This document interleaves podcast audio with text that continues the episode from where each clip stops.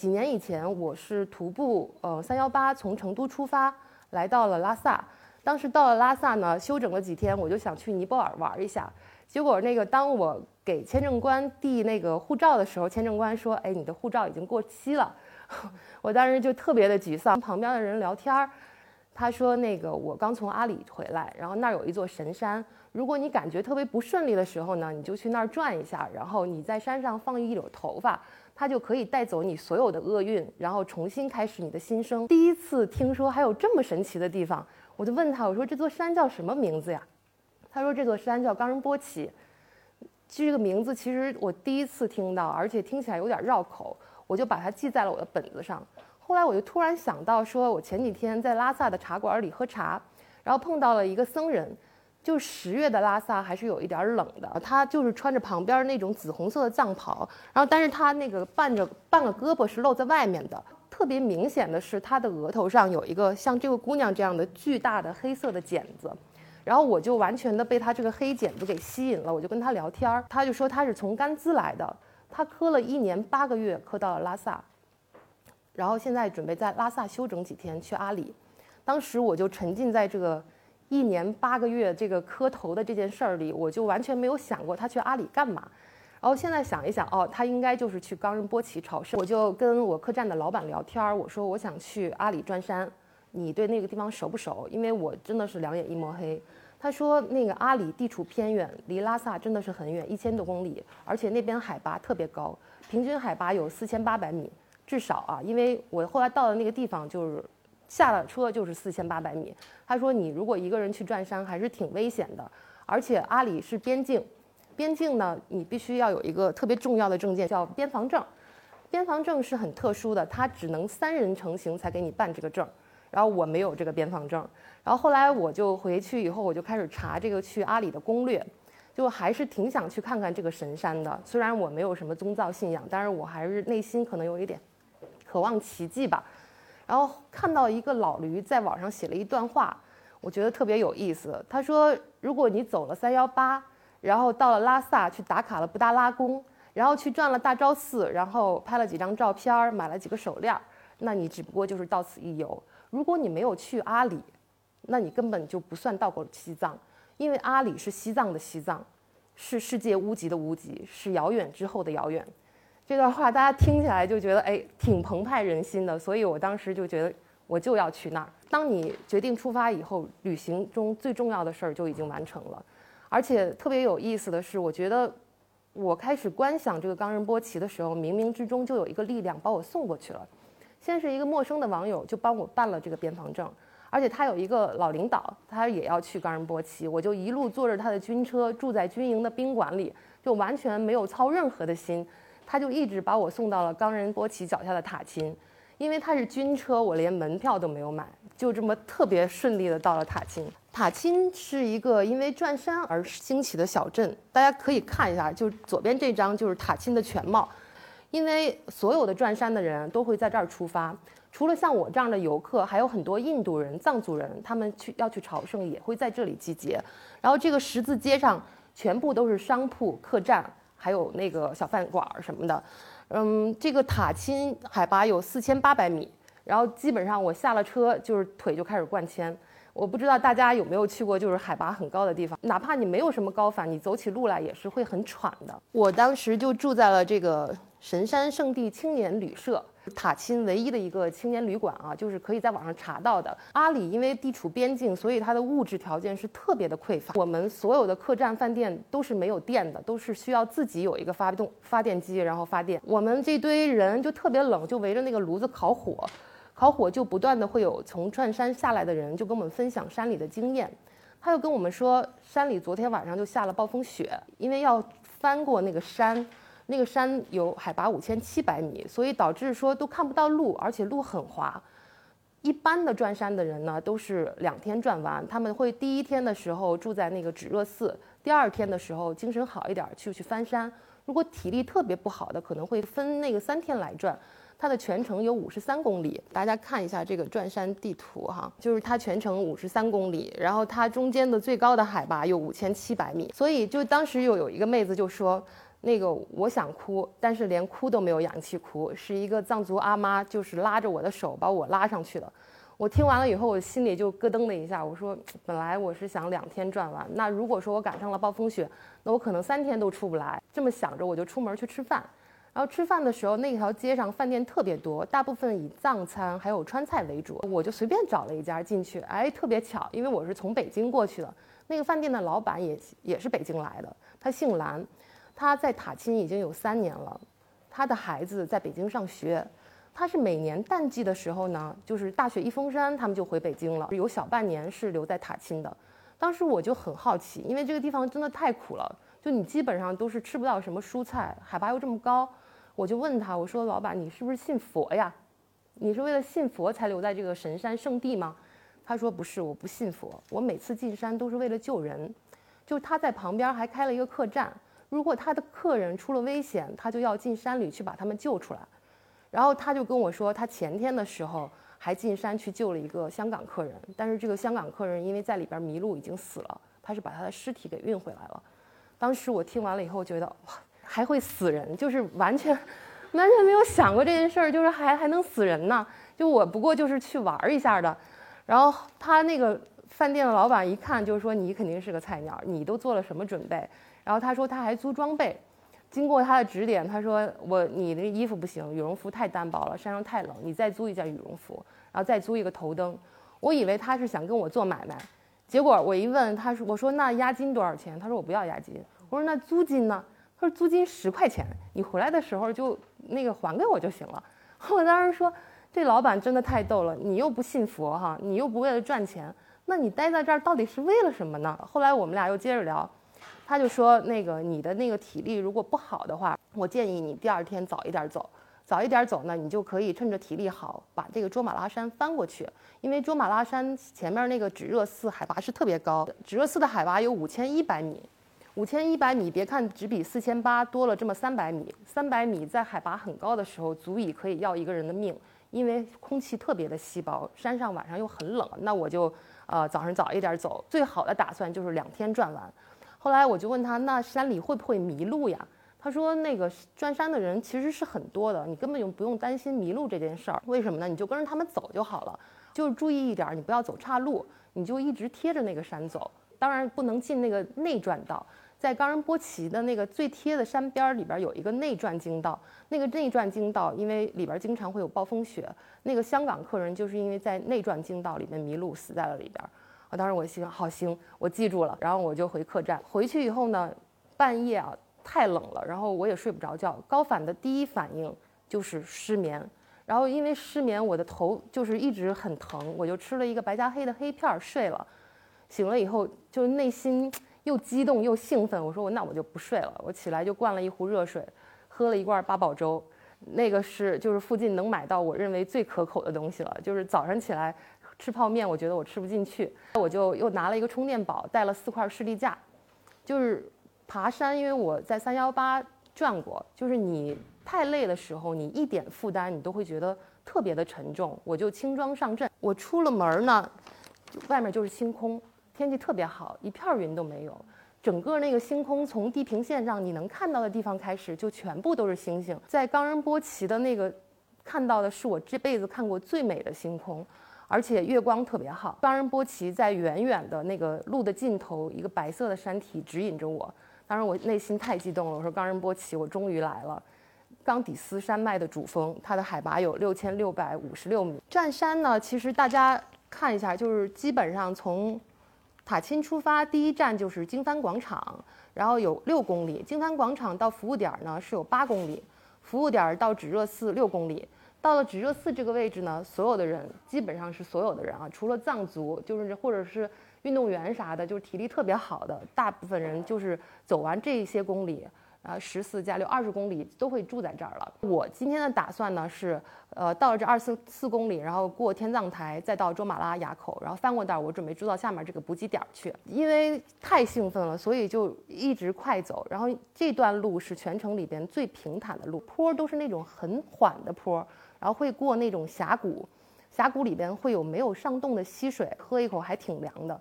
我当时在路上就是特别期盼着能碰到跟我一起同行的人，结果只碰到了几个藏族，他们走的真的太快了，就跟我说一个扎西德勒，然后就消失在路的尽头。我真的就是想抓一个人，就是聊天儿，就是同行根本就不可能，只有我一个人。早上七点四十的时候，我到了第一站，就是经幡广场，我走了六公里。我其实路脚程还是挺快的，就是因为兴奋吧，就高反也不是那么的厉害，也可能是因为我之前走三幺八已经连续了走了那么久，渐渐的这个山就在那个日光里面有了轮廓。大家可能听说过日出金山。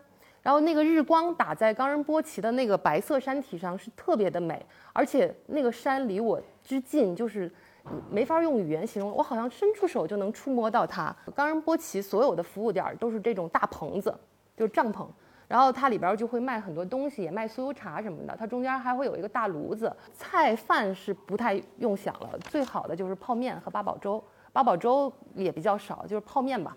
酥油茶，在这儿买了两罐红牛，我喝了一罐，然后就带上一罐。我想，嗯，红牛真的是特别好的东西。我走的过程中，这个山就是不断的变换角度，就在我上面，然后是这种白色的像金字塔一样的山体，很激动的，完全没有任何的这种劳累，就是因为兴奋，除了我的心跳还有脚步声，可能还有点喘哈，就我都感觉能听到这个山的心跳那种感觉。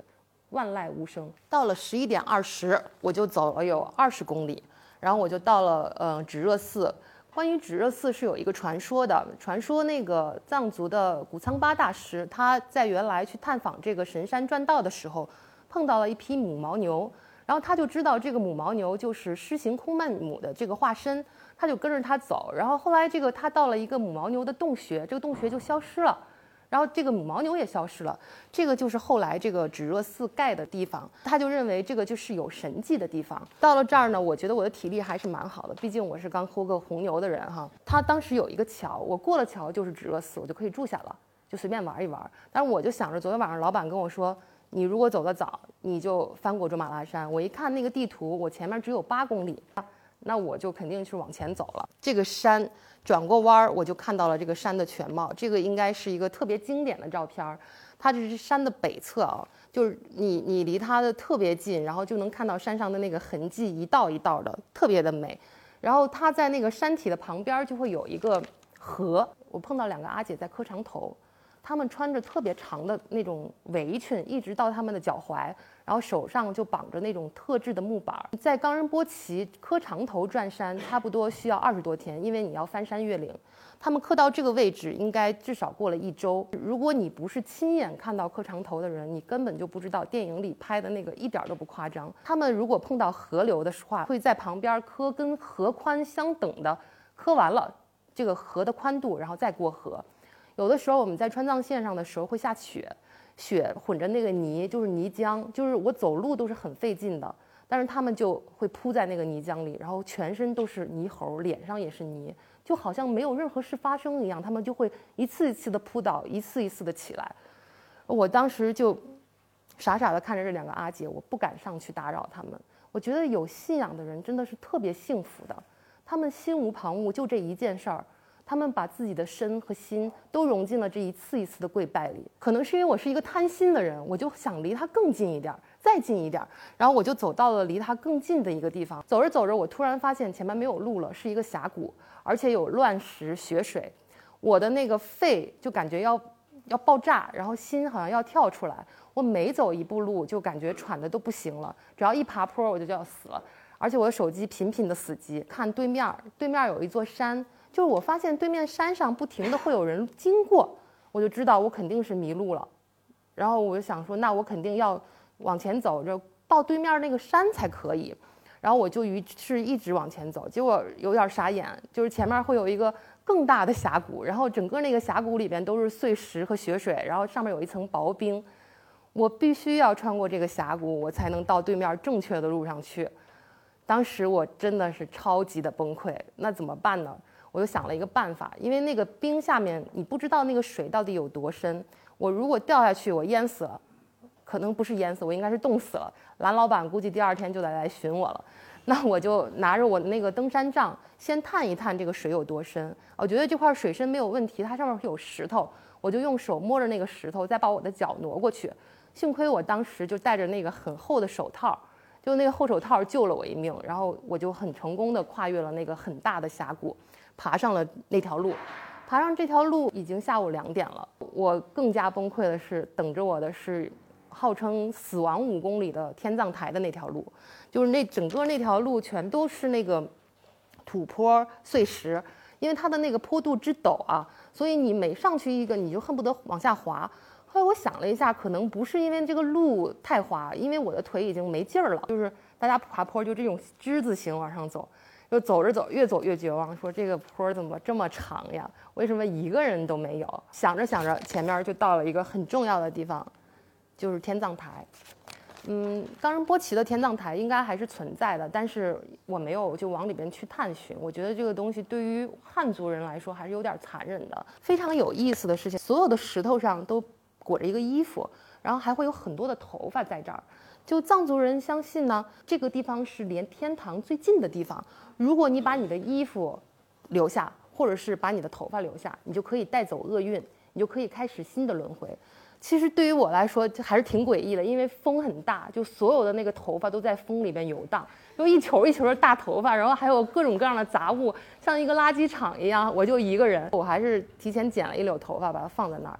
我本来去之前就满肚子想的时候，我要在这儿好好祈祷一番，把我的厄运都带走。你说好不容易来到这儿，结果因为太累了，我到那儿就脑子里全部都是麻木的，腿也是麻的，身体也是麻木的。我就当时就是只能不停地往前走，走着走着，突然前面那个就来了一个大叔，是从我对面转过来的。就我刚才忘了跟大家说啊，转山除了那个本教，它是逆时针转。然后藏传佛教呀，或者是那个印度人啊，大家都是顺时针转的。这个大叔朝从对面过来，他肯定就是本教的人。本教其实，在冈仁波齐地区只剩下一座寺庙了，方圆百里就是剩的已经不多了。这个大叔完全基本上，我猜他是一句汉话都不会说。我一直在问他，卓玛拉山在哪儿？卓玛拉山在哪儿？他可能听到这个谐音，他就往后一指我对面的那个山，然后他就走了。我当时就就呆在那儿，因为我跟他不能同行，他是逆转的。我看着我对面的那个山是两个山头，然后下面有一个窄窄的峡谷，然后在我前面他走过来那条路呢是一条路弯弯绕绕的没有尽头，我猜可能是要绕过那个山啊，到对面的那个山去，就是路可能很长。我当时体力完全就没有了，那种急切的想到卓玛拉山去的那种心情，让我就是被冲昏了头脑。我一看那峡谷也不宽啊，我肯定能过去，毕竟我刚过了两个峡谷，是不是？然后我就下去了。从上面看，那个峡谷就是窄窄的一溜儿，下去以后全部都是巨大的岩石，我就感觉中间隔着千山万水，我根本就看不见前面的山。就当时给自己想了一个办法，我数数，我数三块石头，我每数三块石头我就歇一歇。终于我就走，感觉走到一半儿，我就完全没有力气，我就瘫倒在那个石头上，因为可能是前面咱们刚路过那个天葬台。它就会有很多秃鹫或者是老鹰，我也不知道它是什么，就会有两只大鸟一直围着我盘旋，真的就一直围着我盘旋。它们离我有多近呢？就是我能看见它们肚皮上的那个羽毛，就那么近。后来我就想说，动物世界里边经常就说秃鹫什么的，它们是可以闻到死亡气息的。比如说一个奄奄一息的小鹿躺在那儿快死了，它们就在旁边等着，等它死了，因为它们不吃活物嘛，就上来就把它给吃了。然后我当时想，哎呀，你们肯定是在等着把我吃了。我后来想一想，我当时离死亡可能就那么一线，可是我完全没有想过死这件事儿，就是死离我那么近，可是我心里没有一个死的念头。就我的身体也麻了，我的那个思想也不转了，可能只剩下我的灵魂。求生可能就是人的灵魂的本能，就只有离死亡特别近的时候，我们才知道生的珍贵还有意义。我接着往山上走，然后很快就看到了大片大片的经幡。你在那个路上走，你只要一看到经幡就应该开心，因为你肯定是到了正常的路上。我就知道这个卓玛拉山口快到了，就是垭口。经幡差不多有绵延了有一公里，全部都是密密麻麻的，而且他们每年都会换一次的。头一天山里下了雪，当时就是经幡啊混着那个雪，然后你每走一步都特别的滑，就极滑。我后来想想，我包里还有一罐红牛啊。是吧？然后我就把红牛打开，我在那儿喝，我就在心里盘算，我就拿出电话，结果我手机特别不争气，快没电了，然后山上又没有信号，就一格信号都没有，而且我是一个特别马大哈的人，我带了充电宝，没带插座，然后我当时想，完了完了，本来还想着说，万一不行了，还能打个电话求救。我找着信号有电也行，就是就是手机马上就没有电了。正在我特别绝望的时候，我碰见了两个从山下爬上来的藏族小男孩儿。我当时就那种急切的心情，我一看上看见他们，我就扑了上去，给他们俩吓一跳，说：“哎，这姑娘这是咋的了？”我就跟他们说：“我说朋友，那个你们是转山吗？”结果那个小男孩只有一个会说一点汉话，他叫桑吉，另外一个呢，他叫丹增，基本上他汉语不会说，但是他特别爱笑。然后那个桑吉就跟我说，他们是从那曲来的，骑了两天车，是骑摩托车。然后骑着摩托车到了那个上午到的，他们马上就进山了，因为他们还要赶着回去，感觉就是到了抓住了救命稻草，我就说朋友，我们是朋友，我就包里 包里还有四块士力架，我全部都掏出来了，我一人送了两块，我说咱们都是朋友，你们俩一定要带上我，然后他们俩就挺腼腆的，也不不要，然后我说不行，你们俩那个我们就是朋友，相逢就是缘，你们俩一定要带上我，他们俩后来就说好。我记得特别清楚，他们当时还拿了那个风马纸，就一沓纸，然后在垭口的时候，他们就会把那个纸扬起来，因为那个纸上印的就是经文，就是他们相信这个风就会念经，然后就等于说他们在这儿念经了。他们还给了我一沓，我就在那儿扔了一下，当时还觉得挺开心的。后来我们就在那儿站着的时候，这个小男孩是抽烟的，他抽的烟呢是大前门，我好多人应该都听说过这个烟，我是很久没有见过那个烟了。然后他拿出烟抽的时候，我就跟他说：“我说你能给我一根吗？”他当时就有点愣，就是可能在藏族女孩子都是不抽烟的，但是我当时真的特别想抽一根烟，不知道为什么。后来他还挡着风，就让我抽，就是点着那个烟。大前门是很呛的，我当时就呛了一下，我的那个眼泪马上的就从我的眼睛里流出来了，就是那种心情。后来我就有了这两个主心骨，我就觉得，哎，这一道应该没啥问题了。他们俩走的真的特别快，就是下山的时候，他们俩就像两个轻巧的小鹿一样，就是他们俩就是基本上是跑着走的。我也是因为太兴奋了，然后就一直跟着他们走。但是因为我穿了一双特别昂贵又坚硬的登山鞋，就你跑着下山的时候，你的大脚趾就会一直撞击前面那个硬的那个地方。然后后来过了几天回去，我的那个大脚趾头就开始淤血，后来就双双脱落了。我当时看了一下他俩，我说你们走的这么快，穿的什么鞋？就穿的军胶鞋，最便宜的鞋，而且上面全都是土，就人和人的差别就在这儿。呃，我们半道会路过一个叫慈悲湖的地方，还是挺美的。不过我完全没有看啊，因为我当时就急着下山。下山有六公里，我差不多就一会儿就下去了。我到了地，就是山脚下的那个住宿点，也是一个大棚子，就所有转山下来的人都会在这个大棚子里休息。然后这个大棚子里呢，呃，除了卖吃的以外，它还有一个巨大的藏式的这种铁炉子，它功能有两个，一个是烧水做饭，还有一个就是当暖气。然后这个棚子里呢有小婴儿，真的是他们会背着小婴儿，也会有很老的老人，然后还有小娃娃，六七岁的就领着。然后整个帐篷里面就坐满了人，我就看那个桑吉和丹增，他们两个人每个人都背了一个特别小的编织袋儿。他们打开以后，我一看是什么？是香飘飘。然后我就说啊，原来大家都爱喝奶茶。我就说你们就别喝奶茶了，我说我买一壶酥油茶，我们一起喝。又买了三碗泡面，我说大家一起吃吧。他们两个没想到就是拒绝，就说我我们不吃，我们喝茶就行了，就是一直就是推手啊，不要不要不要，就这样。我说。我们是朋友，你们俩一定要喝，就是吃了我的东西就是我的人了，就大家就是朋友了。然后后来我他们俩就把这个这个泡面就给吃了，然后我就拿起那个酥油茶，我说干杯，朋友。然后他们俩就学着我的样子说干杯。结果我就没想到的是，整个帐篷里所有的人，老人、小孩儿，大家手里有杯的都举起杯来说干杯。当时真的是那种感觉特别的温暖。我坐在我对面的是一个老爷爷，他就是藏族人，他们带那个吃的不会带我们城里这种东西，他带了一块咸的牦牛肉，应该是生的，特别黑，然后他拿刀切了一块给我，是很咸很咸的，就是有点苦的那种。他旁边的那个老阿妈就一直在搓糌粑，他们搓糌粑是不洗手的，大家都知道哈。不洗手呢，手上会沾了酥油，就沾了酥油以后呢，他们的习惯动作就是搓搓搓，然后头发上擦一下，然后再 搓搓搓，然后头发上这么擦一下，然后就搓出来一坨就就递给我了。对，平常我可能就是还挺讲究的，但是那天我真的就是吃了，还吃的挺开心的，酒足饭饱。我说那咱们合个影吧。结果打开手机，我手机就特别不争气，就没电了，就没有他们俩的照片。我就说，那你们今天晚上就要到塔钦吗？他们说是。我就有点讨好的说，我说那你们觉得我能不能走到塔钦今天？他说没问题，你能，那咱们就走吧。然后我们就一直往前走，结果我就忽略了一件事儿，就是速度这个问题。因为我下山的时候，我的那个脚完全都肿了，就特别肿，就是你的脚在鞋里头就没有知觉，就你每走一下都是钻心的那个疼，所以我走起来就瘸瘸的，所以我就是很妨碍他们俩走路的速度。我就特别的抱歉，我说那你们就先走吧。我说如果按照我这个速度的话，今天是不可能走到塔钦了。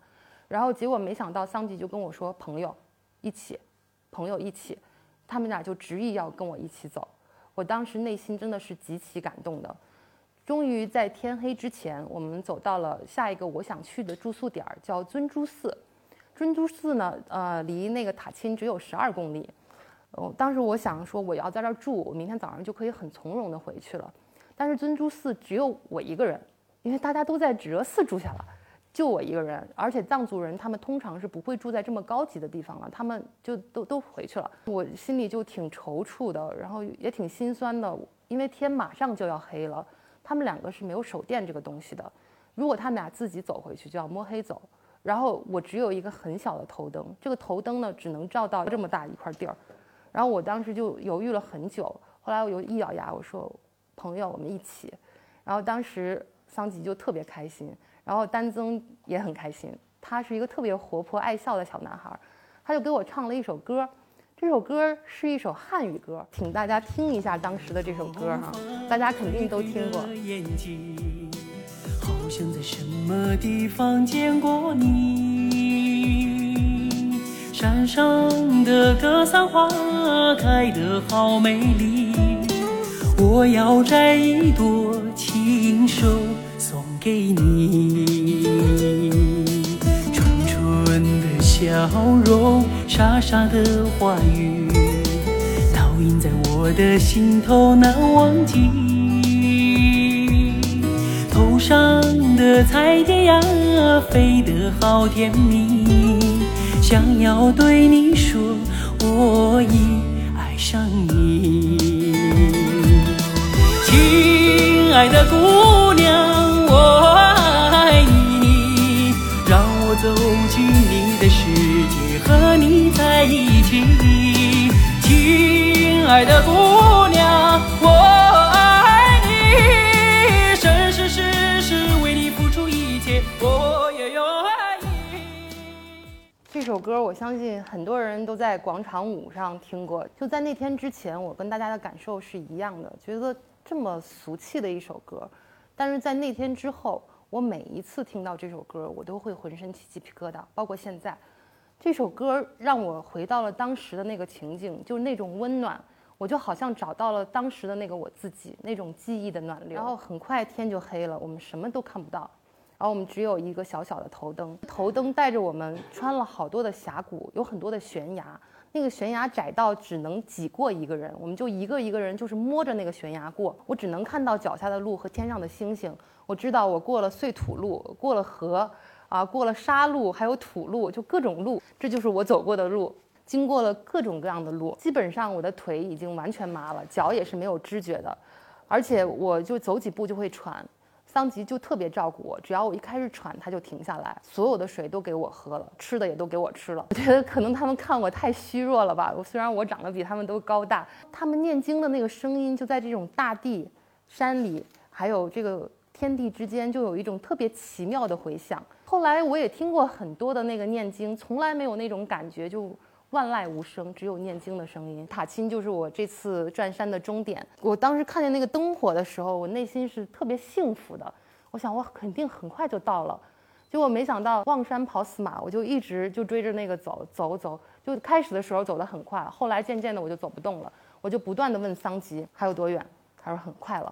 还有多远？快了。时间被拉得特别特别慢，我觉得是不是马上就要天亮了呀？桑吉和丹增就一前一后的护着我，像两个守护神一样。我就咬着牙，全身都是麻的，跟着他们走。如果不是因为他们俩，我可能就倒在地上，就就不起来了，死了就死了吧。因为我去之前，我听说过一个传说，就是他们觉得，就藏族人还有印度人，他们觉得就死在冈仁波齐这个神山这个地方，可以直接上天堂的。印度人他们呃来到中国就是为了留在那儿，就直接上天堂了，多省事儿啊！进了那个城里的那个土路以后，就看着那个还有房子，太幸福了。第一次觉得有人有城的地方太好了。我当时出去的时候，我就是想找个地方静一静。就最好都没人，我一个人享受我的孤独，真是太好了。就走了一天没有人的时候，我就觉得哇，就是回到城里，然后饭店还有开着门的，我们进去开始吃东西的时候，我说这是我世界上最幸福的一顿饭。我说那那个你们能不能给我留一个手机号？他说我们没有手机。然后那你们能给我留个地址？他说我们都不会说。后来我就跟饭店的老板要了一个纸条，然后我就把我的名字和我的电话号码就留给了他们。我就说那个，你们回去以后一定要给我打电话，就我到时候就去那曲找你们，因为他们俩要赶着明天回去。就是塔钦是一个很有意思的地方，所有的藏族他们是住不起我们的这种什么青旅啊、客栈啊、宾馆的，他们都是住在城外面最外沿的一一层那个土房里头。然后我也没有进去过，他们也没有邀请我。后来我听说那个土房里所有的东西都是要自己带的。就里边什么都没有，没有电，没有水，就是只有说你自己带一点吃的和铺盖卷儿，然后一天是两块钱。我走的时候，我就特别舍不得他们，我觉得我好像就跟他们是久别重逢了一样。我们可能是上辈子认识的，但是让我没有想到的是，这种久别重逢就是再见的开始。然后我知道我可能这一辈子都再见不到他们。事实证明，回来以后我从来也没有接到过他们电话。有的时候我想，是不是我高反了？然后我幻想出来两个人。因为这两个人就是好像没有存在过一样，他们陪着我走到了最后。不好意思啊，有一点那个，就想起当时的样子。呃，我转山的故事基本上就结束了，我就去了蓝老板的客栈，蓝老板就说：“你回来了。”他说：“你是没有转完就就折回来了吗？”我说：“我不是，我说我是转回来了。”他当时就特别特别的惊讶，他说：“你一天转完了吗？”我说：“对啊，我一天转完了。”他就说完这句话，就整个那个客栈里边所有没有睡的人都出来看我，就说这有一个姑娘，她一天就转完了。然后我就那个蓝老板他就给我打了一盆热水，然后还把他们最好的那个房间给我睡。但是我躺在床上，我真的是一宿都没有睡着。这是我人生中最漫长的一天，好像经过了我一生一样。到现在我的那个转山的故事就讲完了，但是其实所有的事情也没有完。在去年年底的时候，就一八年年底，我又去了一次拉萨，然后我在拉萨碰到了一个藏族的阿姐，她是一个导游，我就跟她聊起了这件事儿。她说，对于他们藏族人来说啊，就是转冈仁波齐这件事儿，在你爬卓玛拉山之前都是消业障的，你遇到的所有的坎坷，都是你人生的坎坷。当你翻过这座山的时候，你的人生就开始了新的。我对转山其实是有很多感悟的。我回去以后，我其实写了下来，因为我怕我跟你们说我记不住，我想特别精准的把我这个转山的感受念给你们，好吗？在转山之前，我是一个无知的游客。转山的意义只是五十三公里，海拔五千七百米，世界的中心，宗教里的神山。我带着猎奇的心情走进这片秘境，想寻找一个奇迹。神山并不神奇，也不神秘。一如既往的踏踏实实的走路，才能走出来一个奇迹。洗净一生的罪孽，我并不知道罪孽是何物。毕竟我的一生还是挺长的。更重要的不是转山之前，而是经历过这之后的日子和心情。走出来的时候，山和转山遇到的人，已经在我的身体和灵魂里留下了不可磨灭的痕迹。饭店的蓝老板他不信佛，却有着善良的菩萨心肠。两个男孩为了一句朋友。就把我跟素不相识的他们连接在一起，那是不是信仰？我不知道。可是如此有力，是可以改变人心的力量。这是我一生中最漫长的一天，也是生而为人最纯粹的一天。我可能有一些理解了转山的意义，抛弃了那些虚伪和无关紧要的欲望，心里边只有一个生的念头。人只有在极限里，才能抛弃欲望和杂念，内心宁静。想起刚来西藏的初衷，我想洗涤自己的心灵。神山就在那儿，奇迹只是一颗信仰的种子。你转身离去的时候，这颗种子就埋在你心里。对于我来说，那些善良的人就是信仰的答案。谢谢。